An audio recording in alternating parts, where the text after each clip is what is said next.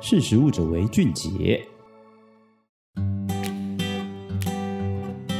Hello，大家好，欢迎收听《识食物者为俊杰》，我是杰谦。今天要来跟大家分享的是，在森林里面种蘑菇，不仅可以保护树木，还可以减缓气候变迁跟提升粮食产量。随着人类的农业发展跟扩张越来越快速，很多农地的大小是没有办法满足耕种的需求哦。那有一些农业工作者呢，就会选择砍伐林地来增加他们的耕地面积。但这样一来，不仅会破坏生态的多样性，也导致这个碳排放的量增加了。不过，苏格兰斯特林大学的研究人员就发现了一个两全其美的好方法，也就是在森林里面来种蘑菇。这样不但可以留住森林，还可以增加粮食的产量。那这究竟是怎么做到的呢？苏格兰斯特林大学自然科学学院的名誉教授跟自然科学学院的院长，他们合作了一个新研究，发现，在森林里面种植蘑菇这种可以食用的外生菌跟真菌，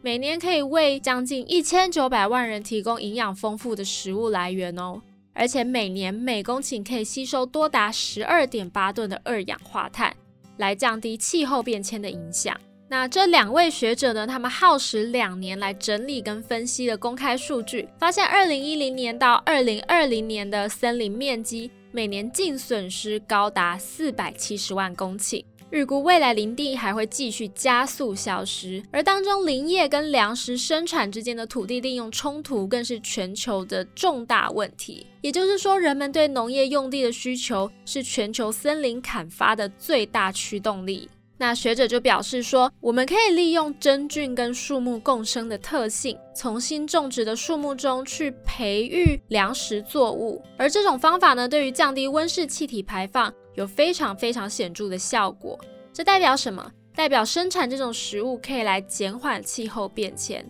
那令人感到意外的是，研究人员把真菌食物跟其他主要的食物类别来做比较的时候，会发现。其他的食物都在生产的过程当中产生温室气体，只有这种真菌的食物呢，可以减少温室气体排放。研究人员也进一步去分析，如果在现在的森林当中来使用这种种植方式，那粮食生产量会大幅的增加。他们预估，如果人类过去十年在林业中来实践真菌跟树木共生的做法，那每年生产的食物就足以养活一千八百九十万人。以中国为例的话，光是近十年来的林业活动，就可以建立一个可以养活四百六十万人的粮食生产系统。那学者认为，这项在林地种植作物的技术有非常高度的可扩展性，而且是正在兴起的。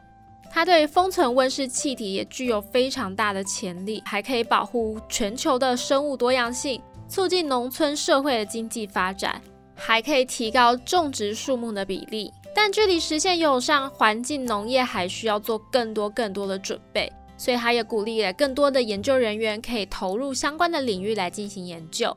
大家应该没有想过蘑菇还有这样子的功能吧？下次吃蘑菇的时候也可以跟你的朋友分享。那今天的识食物者为俊杰的分享就到这边，我们下次见，拜拜。